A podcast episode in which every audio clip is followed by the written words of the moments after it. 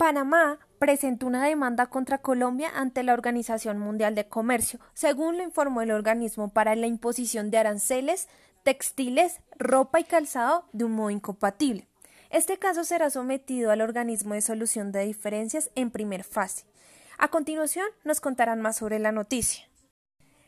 Me encuentro desde la Organización Mundial, sede de Ginebra, para dialogar y comentar sobre el litigio entre Colombia y Panamá, sobre las medidas aduaneras por parte de Colombia, las cuales considera Panamá que son violatorias de la regulación de la OMC. Este litigio se da por las medidas de la expedición del decreto 074 del 2013, que establece un arancel mixto para productos de los sectores textiles, confecciones y calzado. Se da inicio a la etapa formal de consulta entre Panamá y Colombia bajo el mecanismo de solución de diferencias de esta organización. Inicio de la etapa formal de consulta entre Panamá y Colombia bajo el mecanismo de solución de diferencias de esa organización. Aquí el panel va a dirimir la controversia suscitada y en noviembre del 2015 el panel publica su reporte indicando que en efecto Colombia estaba vulnerando su compromiso particular bajo el GATT de 1994. El reporte es adoptado por el órgano de apelación en agosto del 2016.